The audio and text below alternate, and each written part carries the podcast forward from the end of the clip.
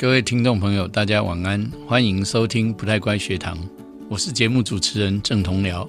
台湾有很多的华德福，新竹在四年前也开始了一所新竹市华德福实验学校。我们访问他的校长王美珍，他以前是体制内的校长，现在变成实验学校的校长，有很多对比，非常丰富有趣的经验，欢迎一起来收听。在这里，你可以快乐学习；在这里，你可以勇敢逐梦。请听我的天空，我的学校。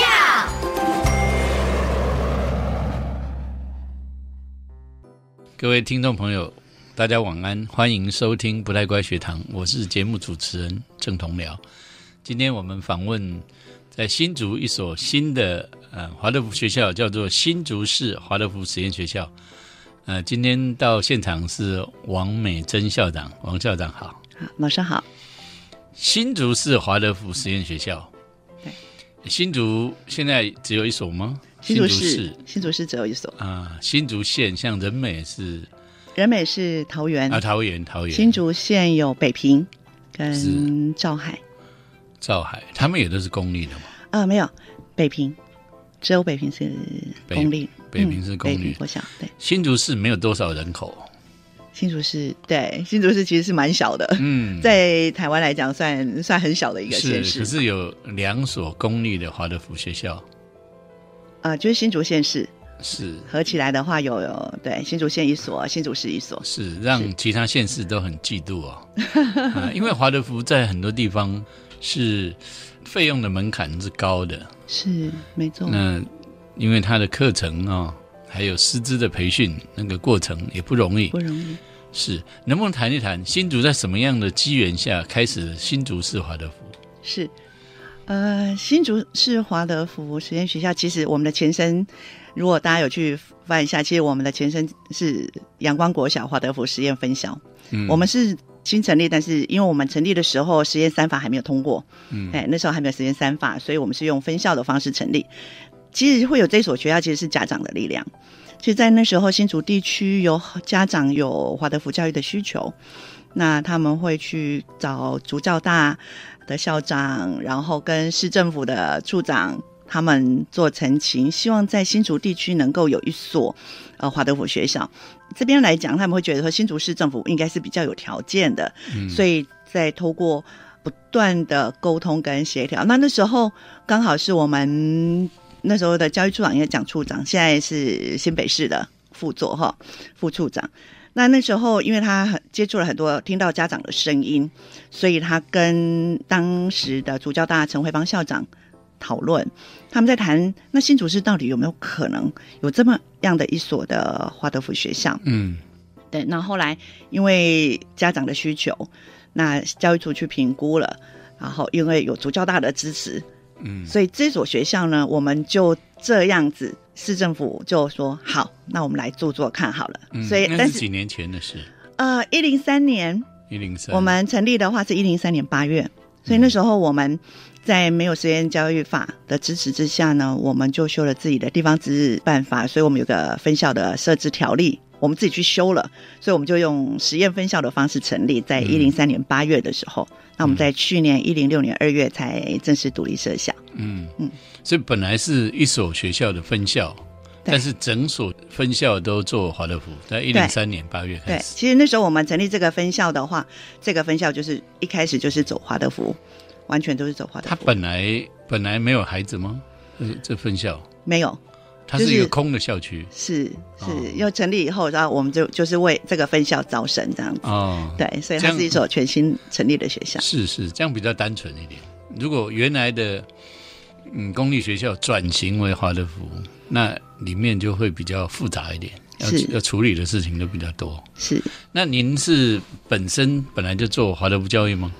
啊，没有哎，我在体制学校二十你是公立学校的校长吗？对，我之前是在公立学校当校长。是，对。那你怎么想要做华德福呢？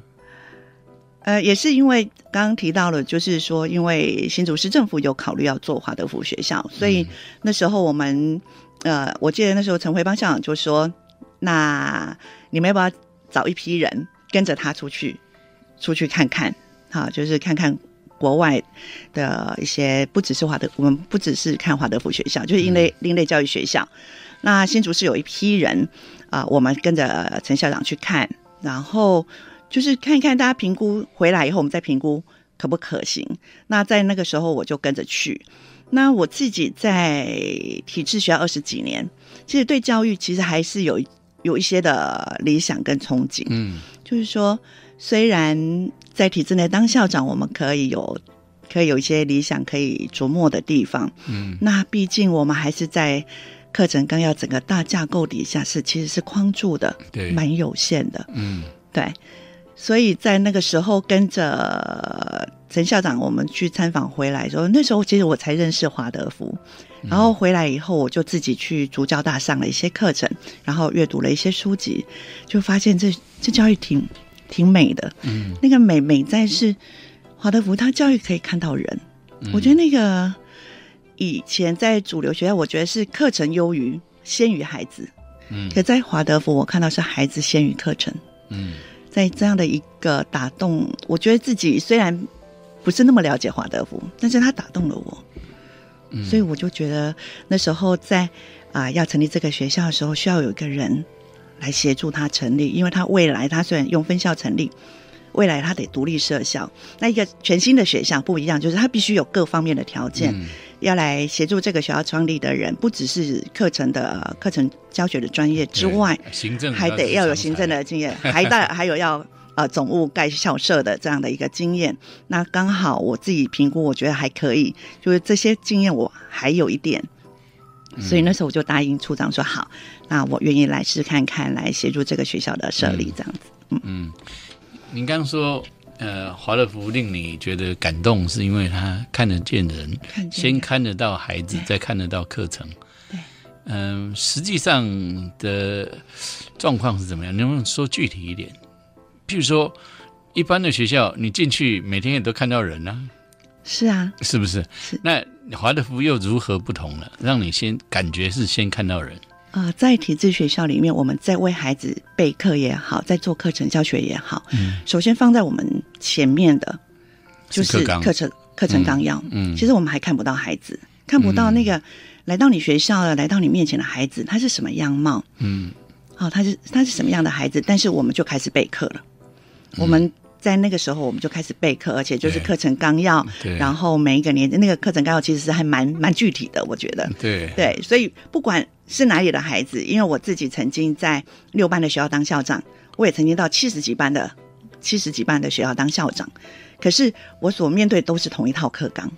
嗯。即使我们里面有一点点的本位的弹性，但是对那是那么的有限。是。也就是不管我在偏乡或在市市区，我们 always 就看到就是课程，嗯那个孩子是我课程都准备好了，好，那不管孩子是谁、嗯来，我就按表操课，就照了我的进度，就照我的课程设计。对，可是我就会觉得在华德福里面，我们先看了孩子，我们每年先孩子进来之后，我们会先去观察孩子。我们的教师团队会先去看孩子，看到今年的孩子来的特质，甚至我们看看整个平均孩子的那个能力，然后观察完之后，我们才会开始沉淀一下，嗯。那恐怕这个这一年的孩子，我们是不是一进来，如果他的比如说肢体，我们说零到七岁孩子发展意志的部分，嗯。如果我们观察这些孩子啊、进来的时候，在肢体协调的部分可能需要多一点努力。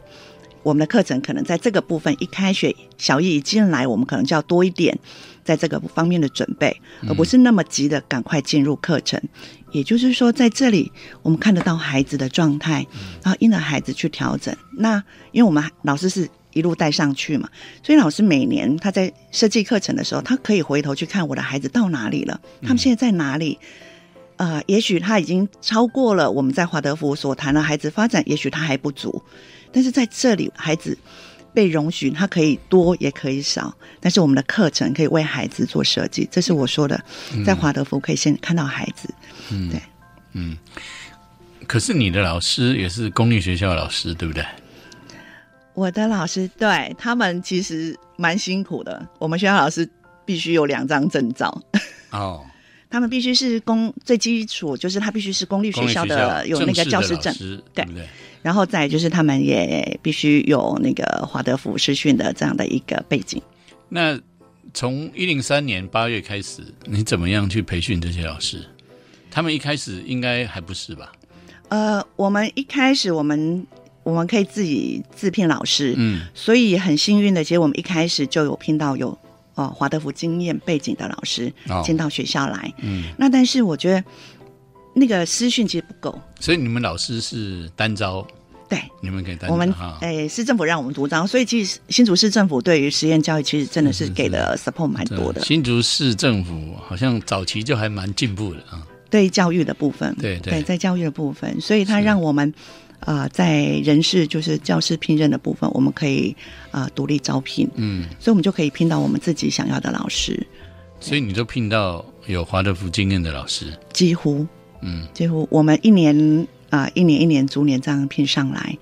对所以我们都开玩笑说，因为我们都是先招生再聘老师，我们都开玩笑说，老师就是这批孩子召唤来的。今年今年会召唤哪一位老师来，我不太清楚。是，那目前还是继续能够独招的是？对，我们今年会进入第五年的独招。对，那你们这所学校只有小学部吗？目前，因为我们是逐年。逐年招生嘛，哈，逐年上来。那我们现在到小学五年级，但是我们的实验教育计划是到国中到九年级，是应该是这样，是，但是因为还没有到啊，是，所以慢慢会往上，慢慢会往上，是。那平常的师资培训就不需要再做了吗？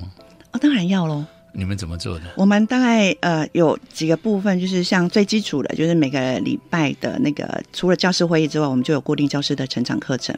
那成长课程里面当然会有一些啊依照教学需求我们所安排的研习，然后再来就是我们会有固定的呃读书会，我们会一一起阅读一些啊华德福的书籍文献，好再复习再 review 这样子，然后再来就是我们会跟清大合作。就我们会有定期的那个资深的华德福老师直接进班来观课，对，就是直接进到班级去，嘿，然后老师观课之后会给一些回馈跟讨论等等，对，所以专业的课程，然后专业老师的指导，然后我们自己的读书会，那在不定期的，因为市政府有给跟清大合作，所以市政府有给清大一笔那个支持的经费。所以在金大那边开设的一些课程的话，我们的老师就可以有优先可以去上课的那个这样的一个机会哦。对，那还不错哦。嗯，华德福到处都有，虽然嗯能够进入学校体系用公共资源的还没那么多，是。但是你们新竹市华德福跟其他的华德福有什么差别？我觉得我们最大的差别，当然我们有市政府的支持嘛。对我，我觉得一个公立的实验学校，我觉得公部门的支持，呃，我们比较幸运的是，我们呃市政府给了蛮大的支持的力量。嗯，这样，另外一个就是呃，我们有比较专，我们有专业的，就清华大学做我们的一个专业的伙伴啊，应该是我们的。那他们扮演的角色是，除了您刚刚说的开课程，还有做什么？譬如说，呃，课程发展。那你们是自己做呢，还是课程发展？我们会自己讨论，然后主教大这边，对不起，应该是清清华大学，现在是清华大学，现在是清华大学了。对，他会会协助我们，如果我们需要一些专业的师资，他会帮我们安排。我们可以透过他，然后可以找一些专业的人，可以跟我们一起做发展跟讨论。然后再就是我们每学期的课程审议委员会，有这就会有。呃，清大这边他们会有一些安排一些专业的人来协助我们做课程的审议，所以我们每学期课程要出来之前，我们会请他们邀请他们来扮演这样的一个角色，来帮我们做课程的审视，这样子。好，嗯，那这些是属于比较算是行政的差异啊。那你们的呃新竹市华德福，比如说跟慈心华德福或者台中的磊川啊，他们，你你们觉得内容上面有什么不同吗？其实我觉得华德福的在地化是一个很重要的课题。是的，因为华德福它教育它其实很重视人的发展。那那个发展，其实在他所在的那个生活的场域，嗯，就是一个很很重要的一个地方。所以在宜兰，在台中、在新竹，虽然我们都是实施华德福的教育，但是我们所在的环境肯定是不一样，对，所以我们必须在跟我们在地的呃在地的社区也好，或者在地的呃一些课程，我们一定会有一些不同。比如说，啊、新，比如说像新竹来讲，新竹风很有名，对，嗯所以我们有很多的课程，我们就会跟它有关联。对新竹的风，包含我们在传统产业也好，我们的散步课程也好，其实嗯风的元素就会进来在我们的课程里面。嗯所以我们会就在地的还有嗯这样的元素放进来，包含我们现在在发展的艺术艺术课程。城隍庙是北馆一个很重要的基地，是，所以我们现在也跟在地的艺术家在发展北馆课程等等。嗯我想这些是在课程面。好，我们可能跟其他的华德福学校不太一样的地方，有在地的元素进来。是是好。那我们刚刚提到呃一部分课程啊、我想好奇啊，你们的学生根据我所了解啊，只要有公立的华德福，通常很拥挤啊。你们的学生 是不是来自于呃临近县市都来、呃想要入学呢？还好哎、因为我们我们的学生设定设定就是要涉及新竹市，啊，对，但是他们可以迁户籍，他们可以迁户籍，嗯。对他可以可以迁户籍，但是我们没有其他的、嗯、筛选机制，是。唯一一个就是以涉及先后，涉及新竹市先后，所以其实直接排下来其实是还蛮清楚的。蛮蛮简单的，蛮简单、蛮清楚的，嗯。因为它既然是新竹市的公立学校，那当然就是以一个在地有市政府支持的学校，所以我们是在地在地优先这样的一个概念。我们开玩笑说这叫爱心主条款，嗯，所以我们只有爱心主条款这样子。是很多公立学校其实都是这样，用社户籍先后。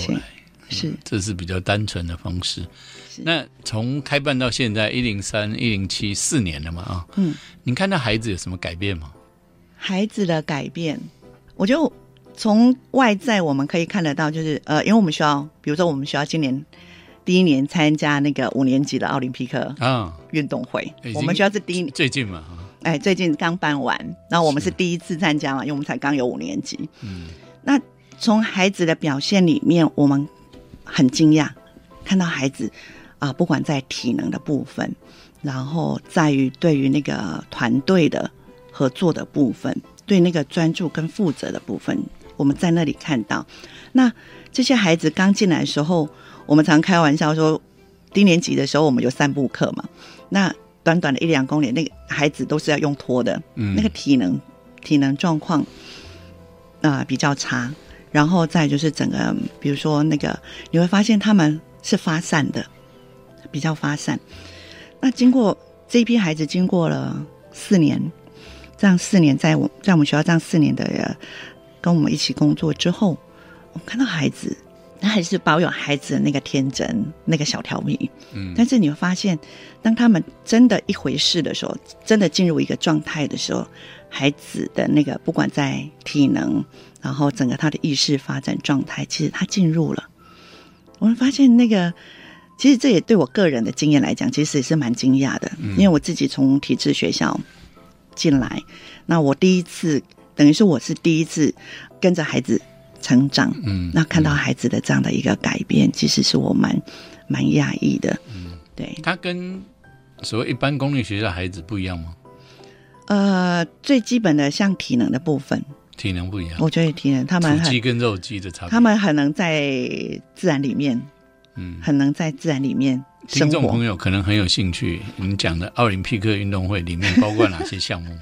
我里面有标枪、铁饼、嗯跳远，然后我们有接力、有脚力。嗯对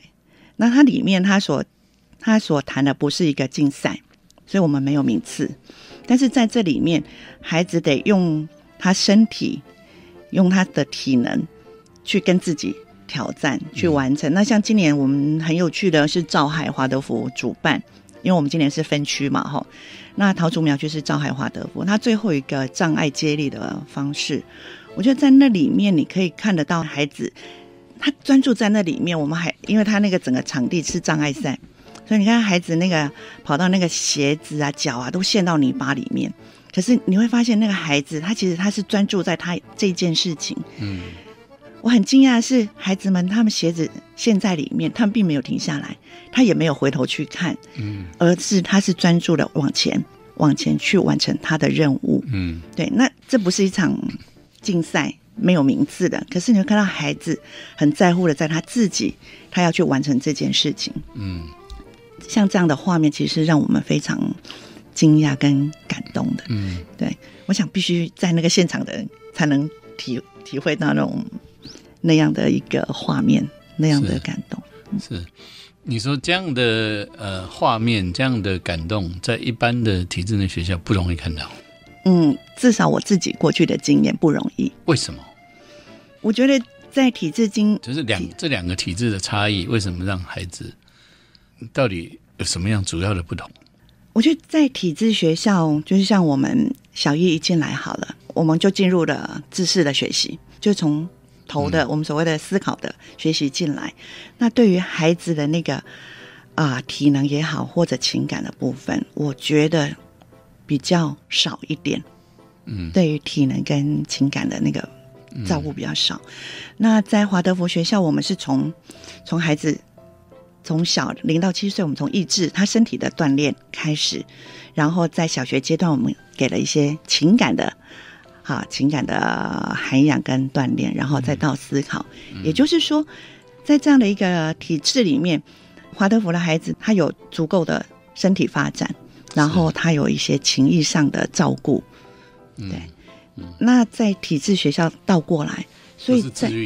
比较治愈至上，然后在情感的部分比较少一点。所以遇到这样的活动，如果说以我过去的经验，可能可能有孩子可能会吓哭了。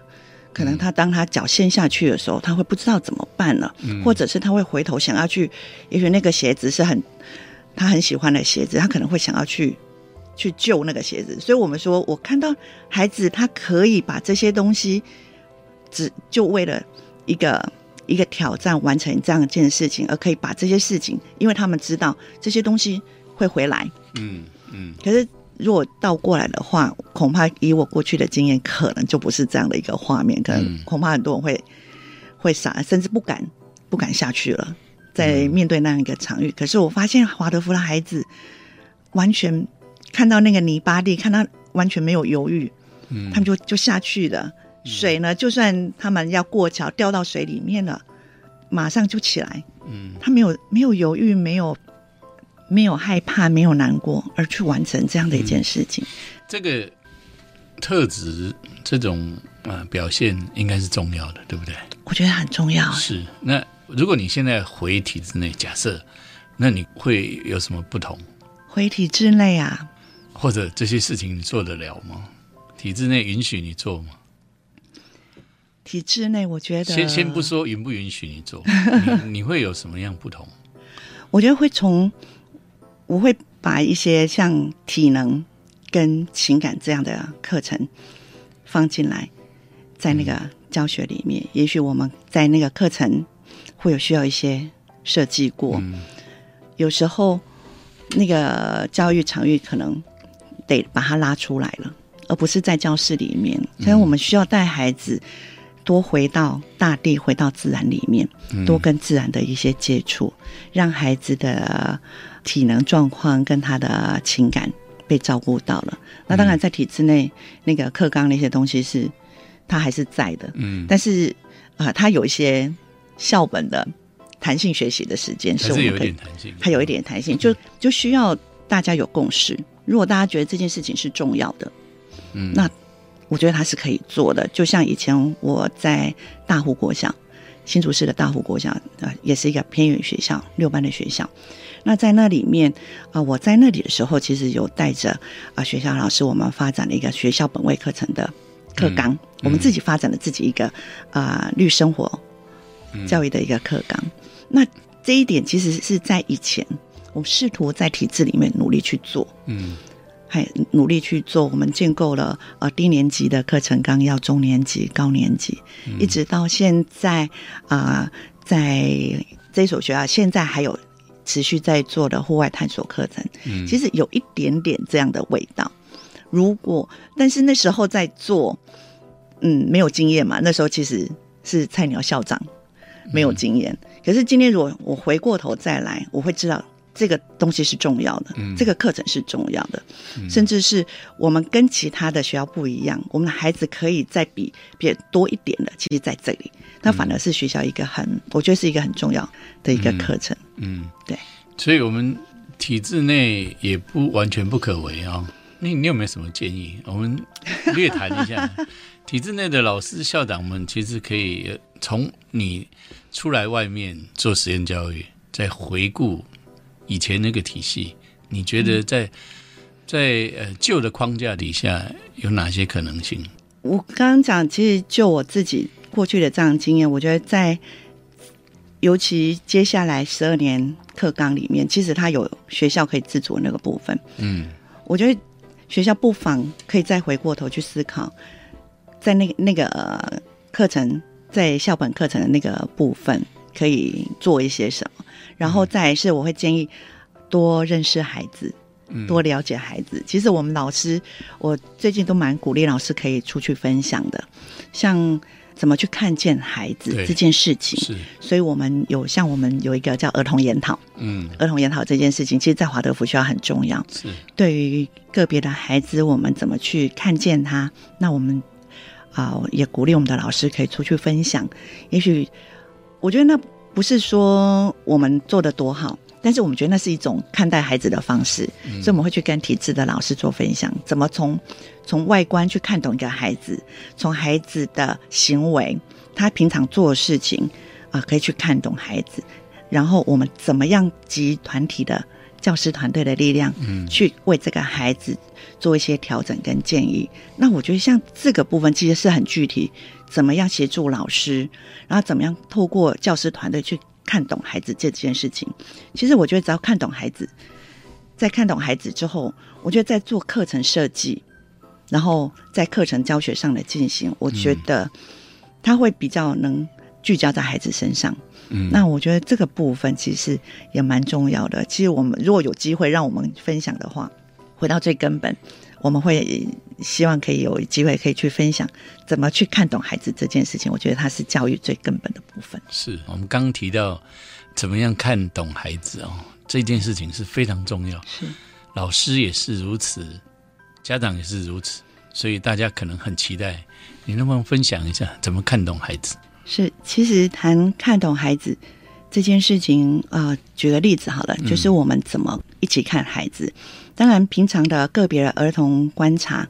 都是这是华德福老师一个很基本的训练。对，好，我们怎么怎么去看孩子？那对我们，我觉得在我们里面有一个叫做儿童研讨，嗯学校的儿童研讨这件事情，我觉得它是蛮值得大家可以呃去看看。所以儿童研讨是我们跟这个孩子有相关的所有的大人，嗯我们会聚在一起嗯，来看孩子，因为每个人看孩子的点是不一样的。对，主代老师他所看的孩子的面相，跟呃我们科任老师所看的面相，它是不一样的。学校所看的面相跟家长所看的面相不一样的。嗯教师所看的面相跟心理师、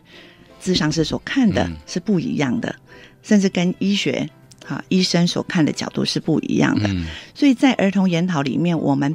会邀请跟这个孩子有关的大人，包含他的级任老师、科任老师、家长。那有时候我们会把咨商师，甚至有一些医学背景的，我们都会邀请进来。嗯那看孩子，我们有几个层次。第一个就是从孩子的外在，嗯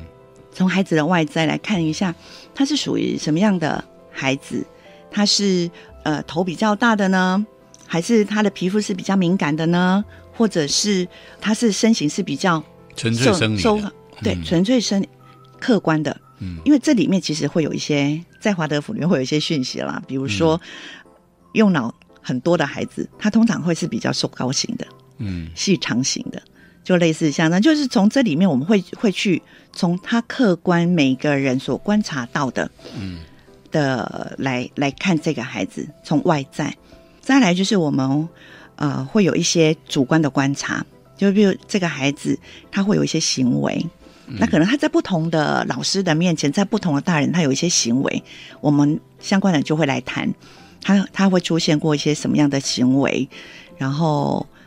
老师可能也许他会造成某个老师的困扰，或者是有些老师的疑惑，有时候是疑惑，有时候是困扰，然后我们就会在这里交流。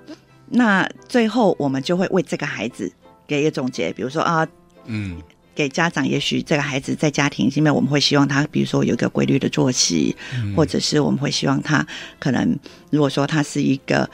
需要再多一点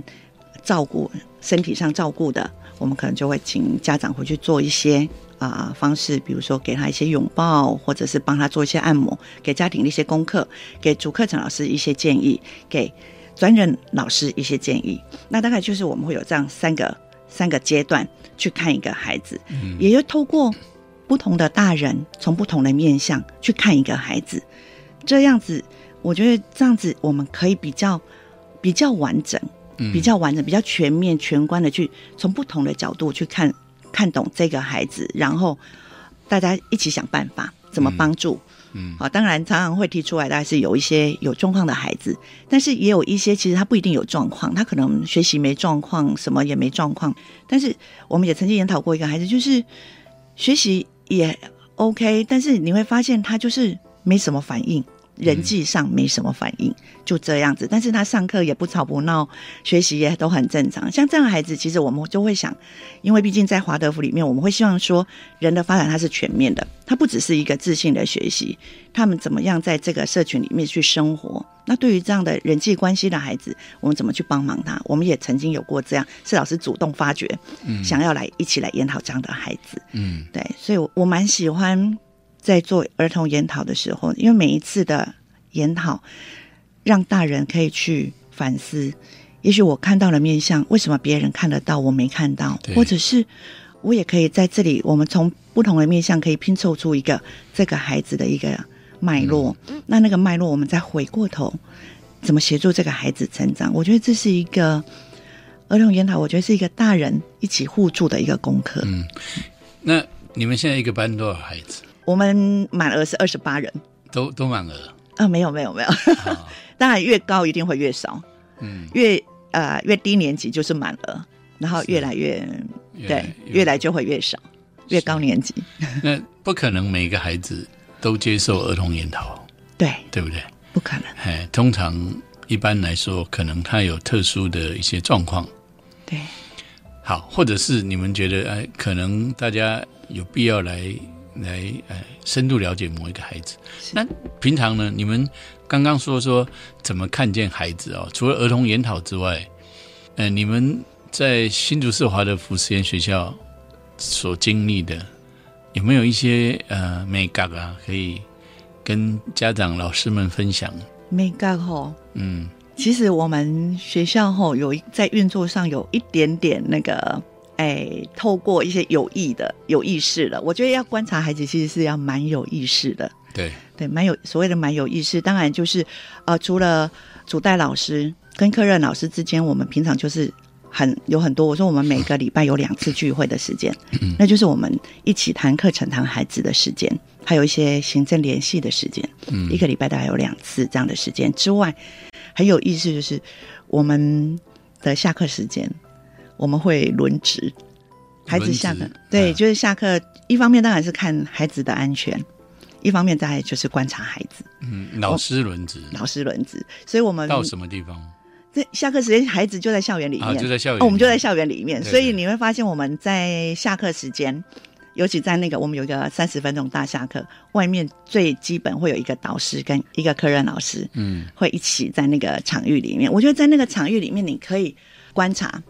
可以观察到孩子今天的状况。那当然，哦，我刚刚漏讲，就是每天孩子来到学校，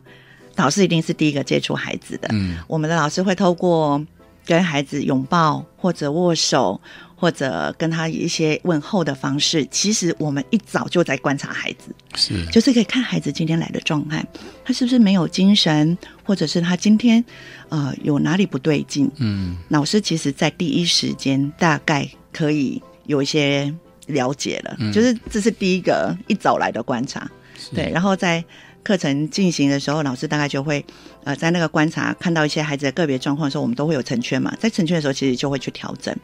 如果今天他感觉他没睡饱的话，我们可能在成圈活动里面就会多一些唤起的动作，协助其他人，然后也协助。需要协助的孩子，我们就会用这样的方式来把他们唤醒，然后再进入学习。那到了下课时间，我说了，我们会有嗯，会有老师老师就在那个校园里面，因为我们校园不大，然后可以在那边就可以观察孩子的互动。那通常我们大概呃会有一种非正式的，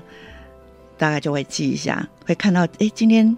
孩子班级跟班级之间，或者是班级之间的孩子的互动状况，其实，在那里面其实很清楚。只要你在旁边观察的话，你会看到，哎，这孩子今天的有没有什么不对劲，或者是今天孩子互动的状况非常好，或者是你可以看得到啊，这个班孩子今天的稳定状态。嗯，其实，在那个里面，我们大概就会有这样的一个部分。所以，其实我们是还蛮蛮很多时候，我们都在看孩子，从孩子的一早来的状况，是从孩子下课互动的状况，然后老师们就会交换意见，大概就会很及时的呃交换一下意见，说，哎，今天可能哪个孩子我们可能需要注意一下哦，或者是哪个班级今天的状况，可能今天这个班级也许有什么活动特别活活跃一点，可能我们需要再再多一些帮忙。对，或者是那个觉得那个孩子今天怎么整个班都比较闷了，嘿，那我们大家就会那个那就是很及时了，对，及时的一些回馈跟建议这样子。你们一个班几个老师？我们的编制其实有二，嗯，市政府给我们编制编制二，对。嗯，但是实际上现场导师是一个，导师一个，对，啊，另外就是副课程副课程老师跟行政老师，嗯，对，那但是我们关系都还蛮密切的。对，谈孩子这件事情，我觉得在华德福学校很珍贵的是，大家在一起就是谈孩子。嗯，我觉得这是跟我以前比较，以前也会，但是不是这么的密切。我们现在很习惯，就是老师呃坐下来，或者老师上完课回来，他会马上的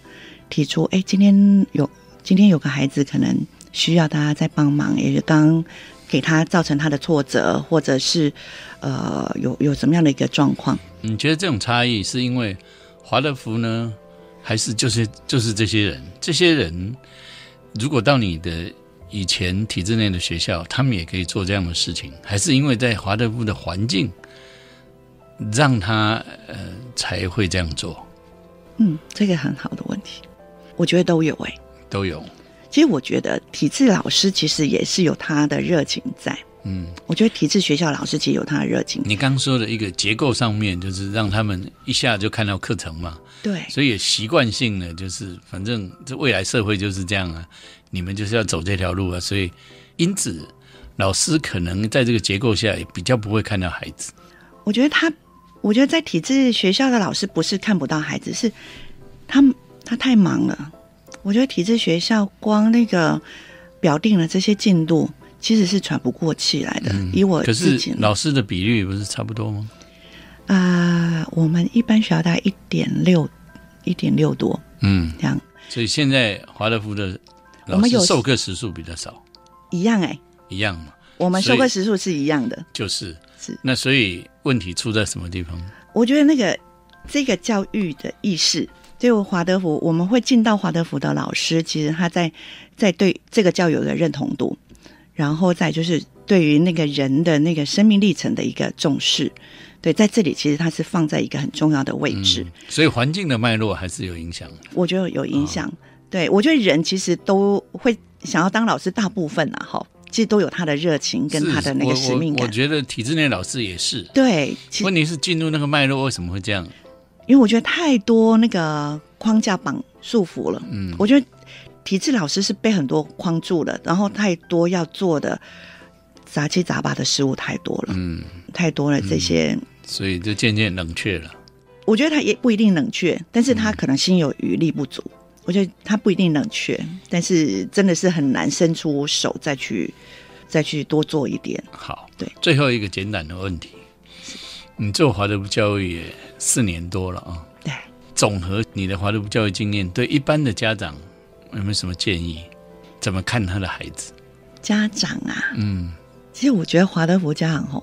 很难当也很好当。啊我们我常常跟家长分享，我说哈，很难是我所以那个难，如果他真真的要进入成为一个华德福的家长的时候，